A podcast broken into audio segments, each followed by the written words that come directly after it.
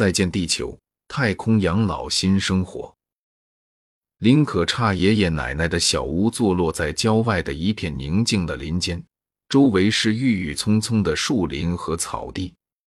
屋外的花坛里开着各色花朵，红的、黄的、紫的，让整个小屋都显得温馨而生机盎然。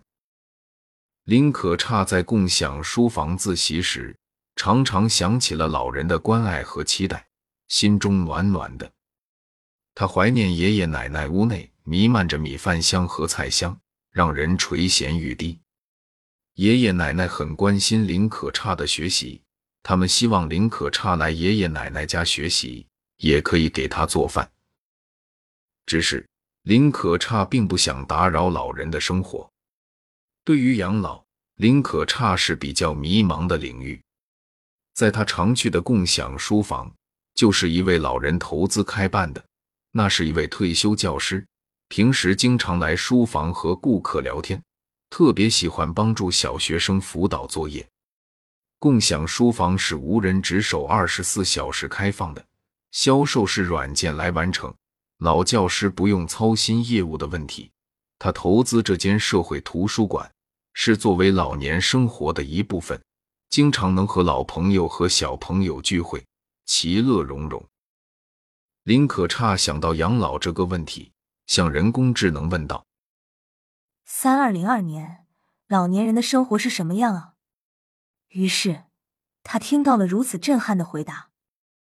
蔡玲十七回复：“我引用一篇三二零二年一月环球网络的报道文章，你看看吧。文章标题是《再见地球：三十三世纪老人的太空旅居新生活》。随着科技的不断发展，人类已经开始迈向更为高级的探索之旅。五十岁以上的人，作为这个时代的先锋。”纷纷自愿飞离地球，去探索更为广阔的太空世界。他们背负着自己的梦想和希望，一步步踏上了这段新的旅程。由于太空探险历经漫长岁月，派出年轻的宇航员去探险，从人性角度不能耗时很久。年轻人出发一年后就渴望着返回故土。然而，随着远程太空探险时间的逐渐延长，人类的伦理道德约束也越来越难以承受。数百年来，人类的太空探索范围仍然局限在太阳系内，难以拓展更广阔的宇宙领域。直至二七零零年，大量老年人选择退休后，在专门的退休社区中度过平淡无奇的退休生活，倍感困惑。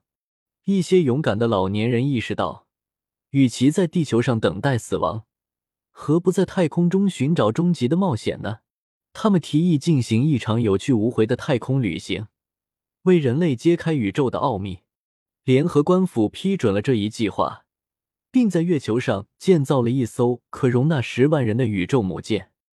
在二八零零年，第一艘宇宙母舰载着整个老年探险团出发，向着海王星方向驶去。这艘宇宙母舰是如此巨大。以至于人们不禁想起科幻小说中的太空船，它的表面覆盖着耀眼的金属，反射着太阳的光芒，像一颗流星般穿越着宇宙的黑暗。除了宇航员和必要的设备，宇宙母舰中还有一个巨大的花园区，里面有各种植物和动物，让宇航员们在太空中也能感受到生命的气息。在飞行的过程中。老年宇航员们不断进行着各种实验和研究，探索着宇宙中的奥秘。他们还经常在宇宙母舰的船尾区域进行太空散步，感受着宇宙的无垠辽阔，让人们对生命和宇宙的本质有了更深刻的理解。到了二八六零年，第一艘宇宙母舰的队员们已经一百二十岁了，仍然在给地球发回信息。这一消息在地球上引起了轰动。在宇宙母舰中，人类的寿命普遍超过了一百岁，让人们对生命的无限可能充满了希望和憧憬。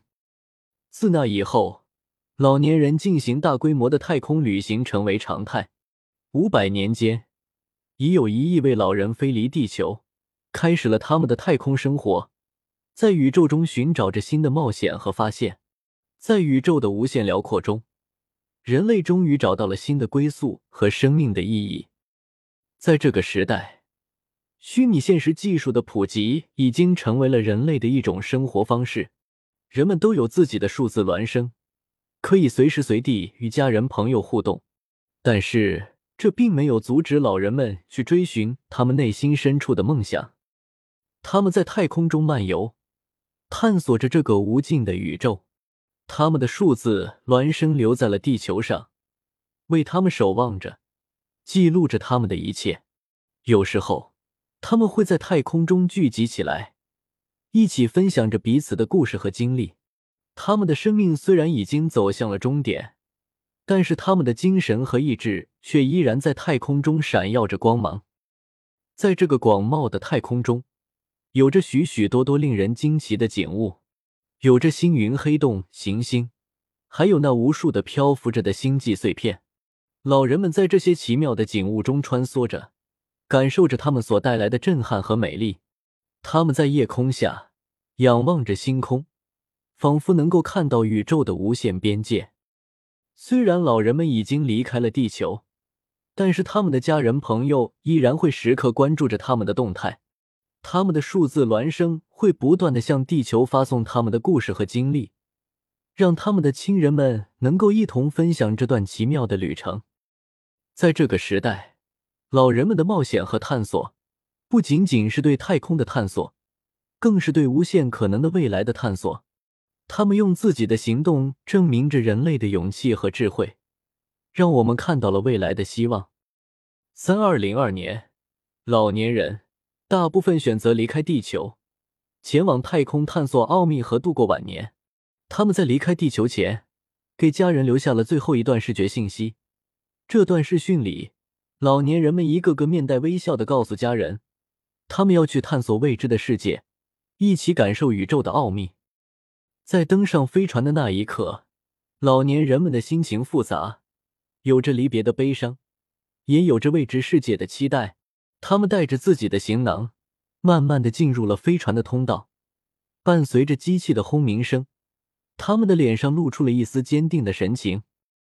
在太空中，老年人们能够穿着特制的太空服，储仓太空漫步，自由浮游在星际之间。他们的身体已经不再年轻，但是依然有着对未知的探索欲念，对星际探索的执着。他们在太空中自由翱翔，感受着宇宙的美妙，真正的感受到了生命的无限可能。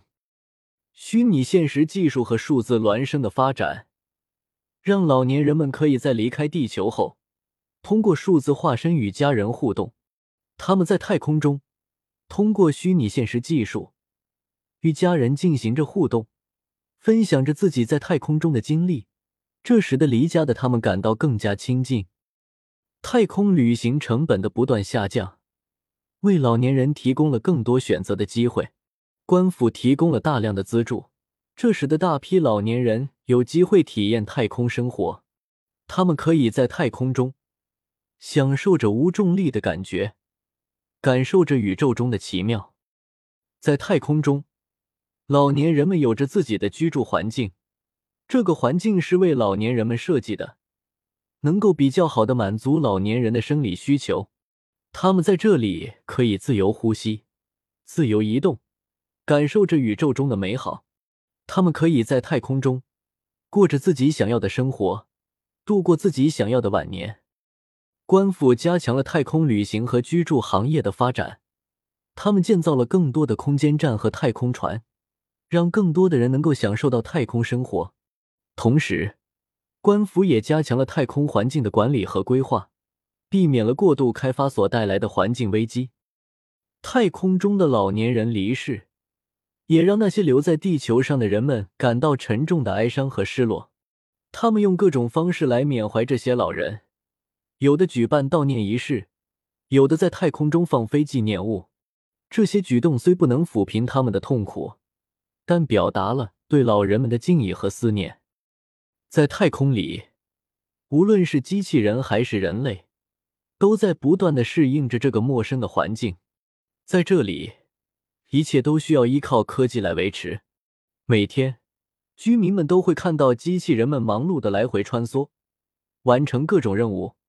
他们的动作整齐有序，仿佛在跳着一支优美的舞蹈。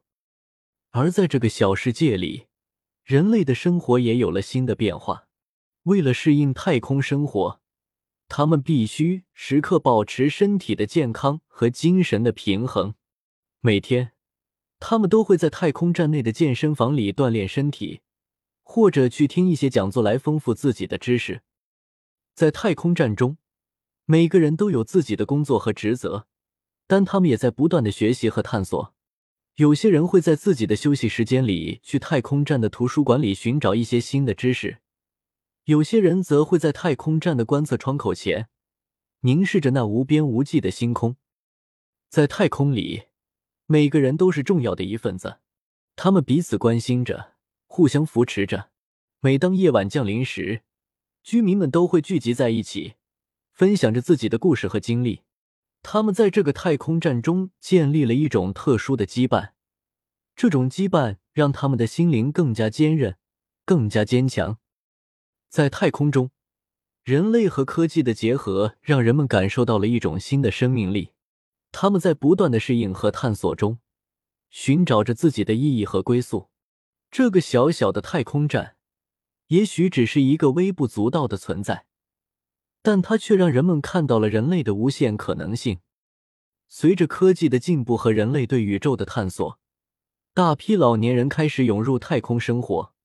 他们在太空舱中度过着余生，享受着宁静和无拘无束的生活。舱中的环境被调节得宜，温度、湿度、氧气浓度都恰到好处，让人感到舒适和安心。老人们在太空中形成了一个个的社区，他们在一起聊天，分享人生经历和智慧。有些人在舱中种植着花草。为每艘宇宙母舰的空间带来了生机和色彩。有些人则在舱中养着小动物，陪伴他们度过漫长的时光。在每天的日程中，老人们都会参加一些活动。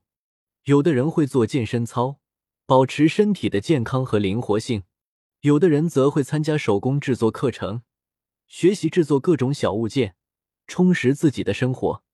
而有些人则会在舱中看书、听音乐，享受着自己的独处时光。需要告诉大家的是，老人会因为离开家人和朋友而感到孤独和寂寞；有些人则会因为身体状况的限制而无法参加某些活动，感到自己变得无助和无趣。这时，只有舱中的机器人医生为他们提供支持和帮助。太空生活也并非没有危险。舱中的设备需要不断维护和保养，每一次维修都需要机器人在舱外进行。而且，太空环境也存在着各种风险，如宇宙射线、流星雨等。老年人进入太空生活是一种全新的生活方式，充满了机遇和挑战。在一艘艘宇宙母舰中，老人们度过着平静而充实的生活。